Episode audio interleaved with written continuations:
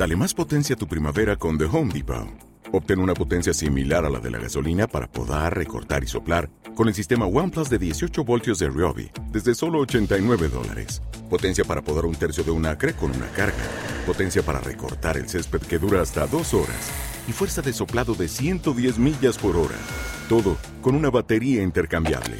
Llévate el sistema inalámbrico OnePlus de 18 voltios de Ryobi. Solo en The Home Depot. Haces más. Logras más.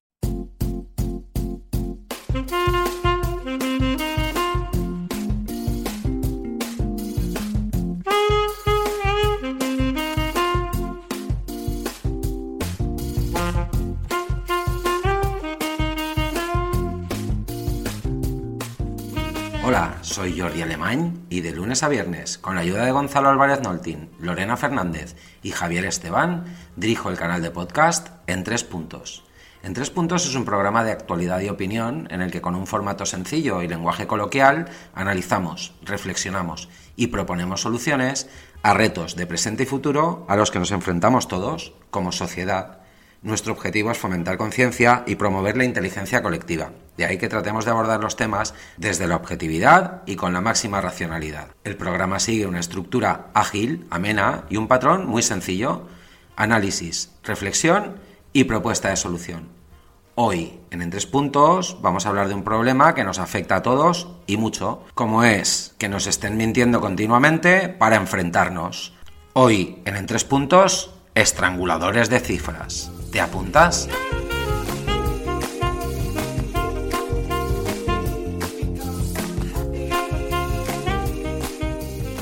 Bueno, y hoy el bloque 1 va a ser un poco diferente. Lo que voy a hacer es, en lugar de describir algo o, o, dar cifras, simplemente para contextualizar, lo que voy es a contaros una historia y luego os voy a contar otra historia. Y vamos a ver qué pasa. ¿Os parece? Muy bien, pues lo primero que vamos a hacer es arrancar con una historia que habla de la inmigración. Y esa inmigración que ha llegado a España desde el 1990 en año en el que teníamos aproximadamente 850.000 inmigrantes censados. En el 95 pasaron a ser 1.600.000. En cinco años prácticamente se duplicó la cifra. Y en el 2020 tenemos 7 millones de personas que no han nacido en España y viven aquí. 600.000 de los cuales pues han sacado el pasaporte y son españoles no nacidos en territorio español y 6.400.000 son inmigrantes. Y esos inmigrantes pues viven en nuestro país y hacen pues uso de todos los servicios públicos, del sistema de bienestar y pues si tienen cualquier situación pues hay que ayudarles y tratarles. Y, y ahora os quiero preguntar qué os parece esta situación de que venga tanta gente de fuera y estén aquí, pues bueno, pues sobre todo muchos de ellos inadaptados, ¿no? Porque les cuesta adaptarse, porque vienen de otras culturas muy diferentes a la nuestra y nos quieren imponer sus, pues bueno, sus costumbres y vienen aquí un poco a, a querer transformar nuestra sociedad. Y la verdad es que hay que tener cuidado, ¿no? Con esta gente, porque además, ¿para qué vienen aquí si nosotros ya tenemos bastante con lo nuestro? Y más ahora con la que está cayendo, ¿no? Muy bien, pues hasta aquí la primera historia. Ahora os voy a contar otra historia y tiene que ver con que en el año 1995 en España teníamos 850.000 inmigrantes y actualmente pues tenemos 7 millones, de los cuales 6.400.000 son inmigrantes no nacionalizados y 600.000 se han sacado el pasaporte. Y de esos 6.400.000, el 25% son europeos y son básicamente, pues estamos hablando, voy a leer los datos que los tengo aquí, de 623.000 rumanos, 302.000 ingleses, 203.000 franceses, 180.000 alemanes, 125.000 portugueses, 109.000 italianos y 65.000 polacos. Todo ello suma un millón, casi 700.000 inmigrantes de procedentes de países de la Unión Europea y el Reino Unido. Y la mayoría de ellos son jubilados que vienen a gastarse aquí sus pensiones y que viven de manera permanente en la costa levantina, en algunas partes de Andalucía y en las Islas Baleares, donde además poseen viviendas y en su día las compraron y pagaron sus impuestos por esas viviendas, el 25% de los inmigrantes. También hay que tener en cuenta que el siguiente 24% son sudamericanos, que hablan nuestro idioma y que básicamente proceden de nuestra cultura, porque fuimos nosotros los que conquistamos sus tierras hace algo más de 500 años y por tanto les inculcamos religión, cultura, idiosincrasia y básicamente, salvo alguna excepción, pues son inmigrantes que se adaptan perfectamente, con lo cual tenemos más de un 50% de la inmigración española procedente o de países de la Unión Europea que conocen perfectamente nuestra cultura y la comparten en la mayoría de los casos, llámese Francia, Alemania, Inglaterra, y además vienen a gastar, y un 24% de inmigrantes que vienen de países sudamericanos. El número de marroquíes es escaso, es, son un 14%, comparativamente hablando, claro, con el resto de nacionalidades que acabo de mencionar. Hasta aquí la segunda historia. ¿Qué os ha parecido? Ambas historias tienen las mismas, los mismos datos como punto de partida, solamente que si uno la quiere contar en positivo o la quiere sesgar hacia un lado o hacia otro, pues resulta tremendamente fácil hacerlo. Simplemente hay que tener una mínima habilidad para contar historias, hay que manejar los datos y hay que saber lo que la gente desea escuchar.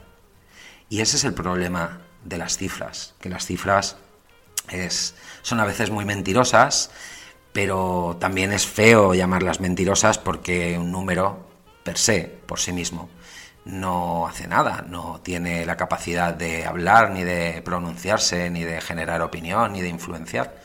Son los que analizan esos números y los interpretan, sobre todo los que realizan estas labores para los partidos políticos y para los líderes políticos, los que tienen la, voy a llamar fea labor, de estrangular esas cifras al antojo del mensaje partidista que cada uno quiera entregar a su potencial electorado. Y es ahí donde quiero hacer hincapié, en que una historia contada desde un ángulo o desde otro puede ciertamente generar opinión. Y, con ese contexto quiero abrir el programa y quiero pasar al bloque 2 de las reflexiones, donde os voy a plantear preguntas algo más profundas y de un poquito más de calado. En unos segundos estamos de vuelta con el bloque 2, las reflexiones. Hasta ahora.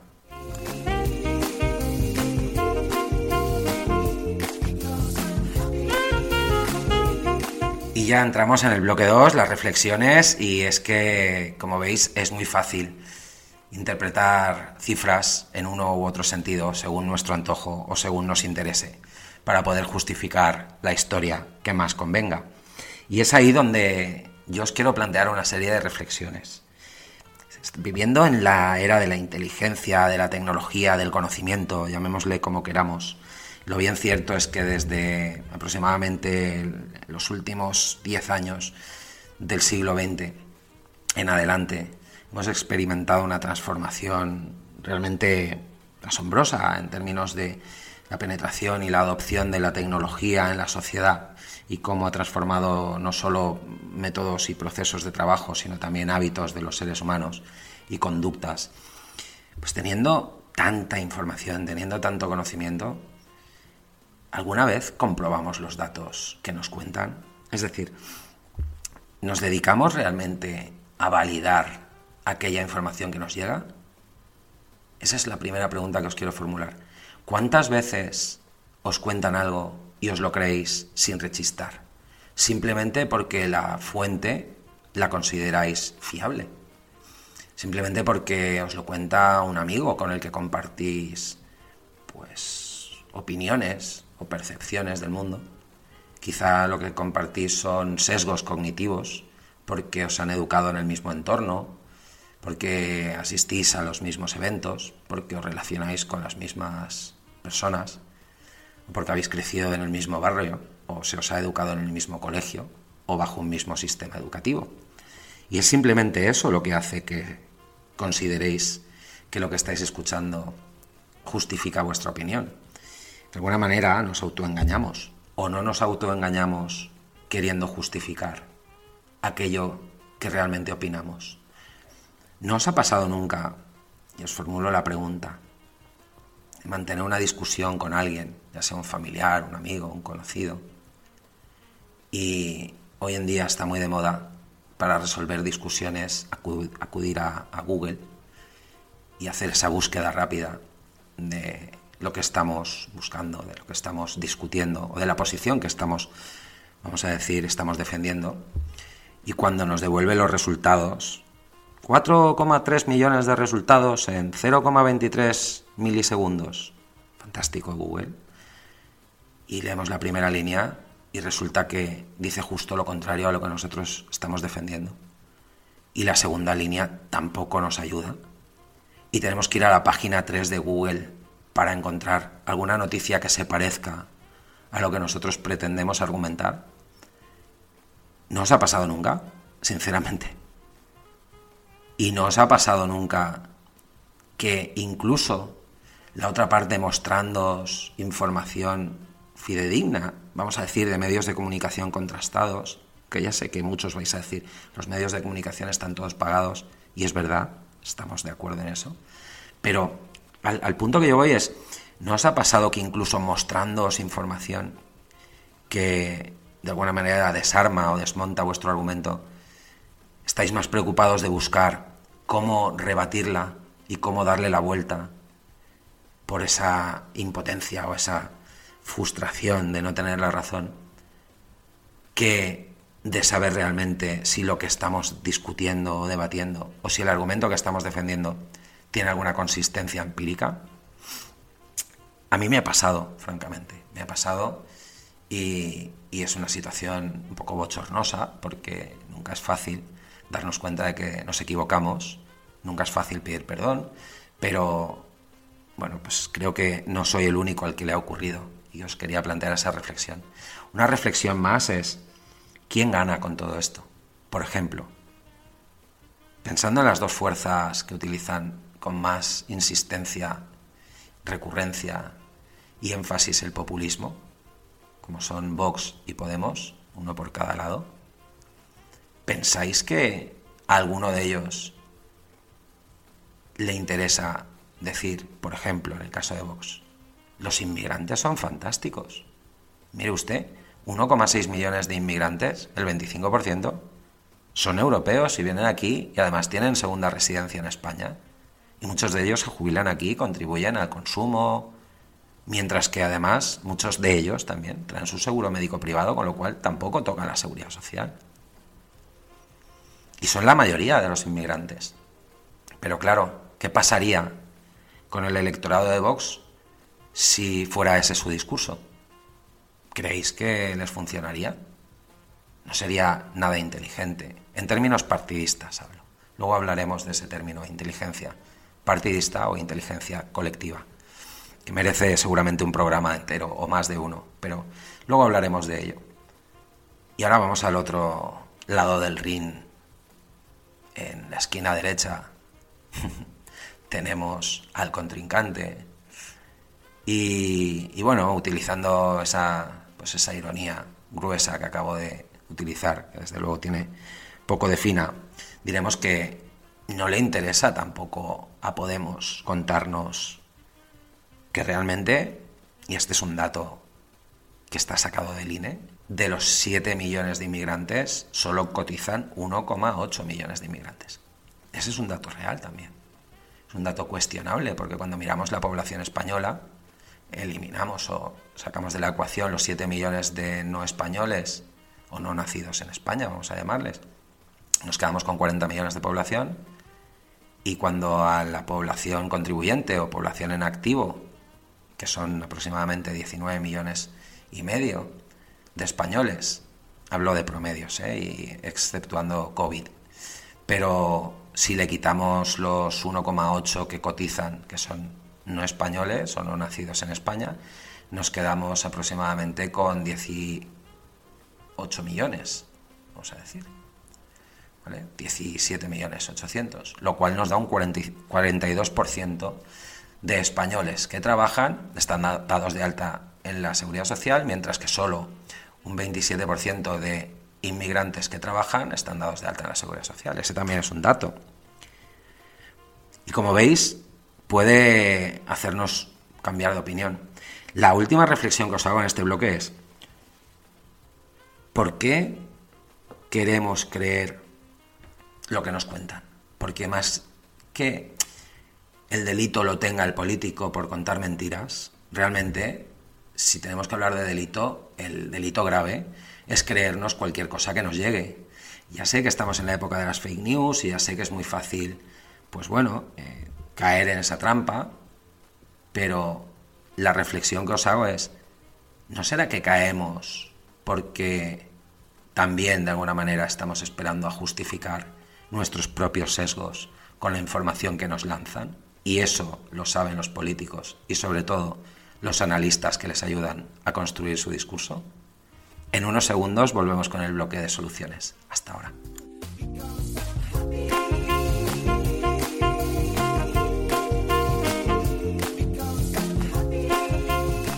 Bueno, y un día más, bloque 3, bloque de soluciones. Y vamos ya con esa lista de soluciones que hoy trae tres propuestas. Y siempre que ha habido una gran transformación en, la humanidad o en el mundo en global, cuando uno analiza la historia, ha ocurrido de abajo para arriba y nunca ha ocurrido de arriba para abajo. Mm, pensadlo y veréis que no ha habido ninguna transformación histórica a nivel de social, vaya, a nivel de, civilizaciones que se haya que haya tenido su origen en un emperador, en un rey o en un sacerdote. ¿Por qué? Porque esta gente no tiene intención de que cambien las cosas. A ellos no les interesa que cambie el statu quo como es obvio, tiene toda la lógica del mundo.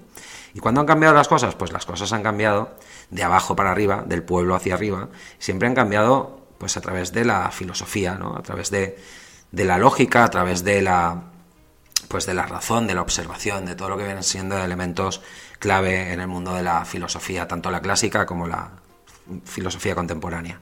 Y eh, sobre esa introducción voy a basar la propuesta de soluciones con la que voy ya de inmediato y traemos, como digo, tres soluciones. La primera es educación. Siempre lo digo, me reitero, lo sé, ya los que me habéis escuchado lo sabéis, el eje fundamental del desarrollo de cualquier sociedad es la educación y lo que yo propongo en este programa es, reitero, más bien, la necesidad de educar en valores éticos y en, sobre todo, inculcar a los niños desde pequeñitos, sobre todo una filosofía humanista, una filosofía de, donde el ser humano va por delante de cualquier otro elemento, que son además e, e, extrínsecos. Lo, que, lo único que es intrínseco en una sociedad son las personas. El resto de elementos no son creaciones del ser humano para que esa sociedad funcione. Eso es algo que no es rebatible ni discutible. Así que punto uno, educación en humanismo. Punto dos, hay que revisar sobre todo las teorías filosóficas aristotélicas. Eh, yo me considero muy aristotélico, os recomiendo los que no conozcáis, sobre todo la escuela de Aristóteles, y pues bueno, sus líneas maestras os recomiendo su lectura porque ayuda, ya sé que a muchos les parecerá aburrida la filosofía clásica, pero es muy recomendable porque tiene aplicación en cualquier momento de la historia y en momentos de crisis especialmente resulta de gran utilidad. Así que punto 2, hoy en la lista una novedad que es acudir a la filosofía aristotélica. ¿Y qué decía Aristóteles? Pues decía que había que trabajar en la observación de los elementos y su comportamiento, tanto entre ellos como de manera individual, y había que aplicar también la empírica, que es una idea que reforzó el bueno de Francis Bacon ya en el siglo XVII y también es muy útil. La razón, la empírica, la observación son los elementos que nos van a permitir valorar y evaluar si la información que nos llega es fiable, es fidedigna y sobre todo tiene algún sentido o simplemente nos la están enviando para manipularnos, que es algo que es algo que por desgracia ocurre cada día con demasiada frecuencia al punto de que hay estudios que indican que hasta el 60% de las noticias que recibimos son directamente falsas. Y el punto 3 en la lista de hoy es la inteligencia colectiva. Y de nuevo, ya sé que me reitero, pero bueno, creo que hemos llegado a un momento de nuestra historia. Estamos en plena madurez de la era de la tecnología o del conocimiento. Ya no vale decir que estamos arrancando la era del conocimiento, que arrancó en 1990 y llevamos 30 años largos de revolución tecnológica. Y estamos además en una situación, una coyuntura de cambio en la que debemos comenzar a priorizar la ciencia y sobre todo la colaboración en pro de objetivos comunes. Y es ahí donde la figura del político está perdiendo fuerza considerablemente. Y yo diría que ellos lo saben y es por eso que ante el crecimiento o el aumento del conocimiento por parte del pueblo, pues tienen que recurrir a esas noticias falsas para manipularnos, incluso al uso de las neurociencias, como hemos hablado en programas recientemente con la ayuda de Gonzalo. Pues eso es lo que está ocurriendo, que ante un pueblo más inteligente, más capaz, más informado y sobre todo con más conocimiento y más capacidad de colaboración, como es el actual, y esa es la realidad por mucho que nos manipulen, pues los políticos ven como su figura está llegando a su fin, como le ocurrió en su día a los emperadores, le ocurrió a los monarcas en Francia, le ocurrió a los grandes sacerdotes en Egipto, o le ocurrió a los grandes teólogos del siglo XVI y XVII. Y es que todo, si no te renuevas, no solo los trabajadores y los ciudadanos, sino también la clase política, si no te renuevas, tiendes a extinguirte, que es lo que le pasó a los dinosaurios. Y lo que tenemos ahora mismo, por mucho que algunos venían a prometer nueva política y a refrescar algunas ideas, lo que tenemos ahora mismo tiene toda la pinta de prehistórico en términos políticos.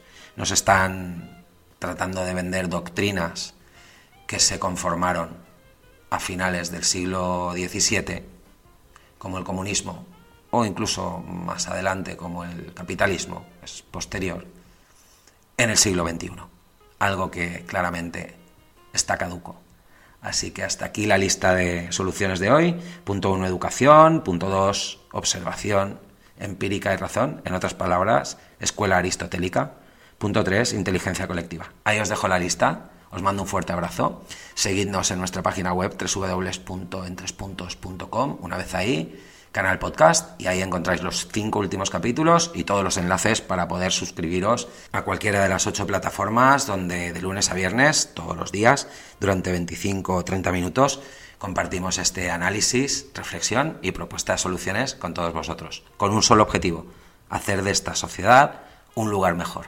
Así que abrazo fuerte, estad todos muy sanos, cuidaros mucho y nos escuchamos en el próximo programa. Chao.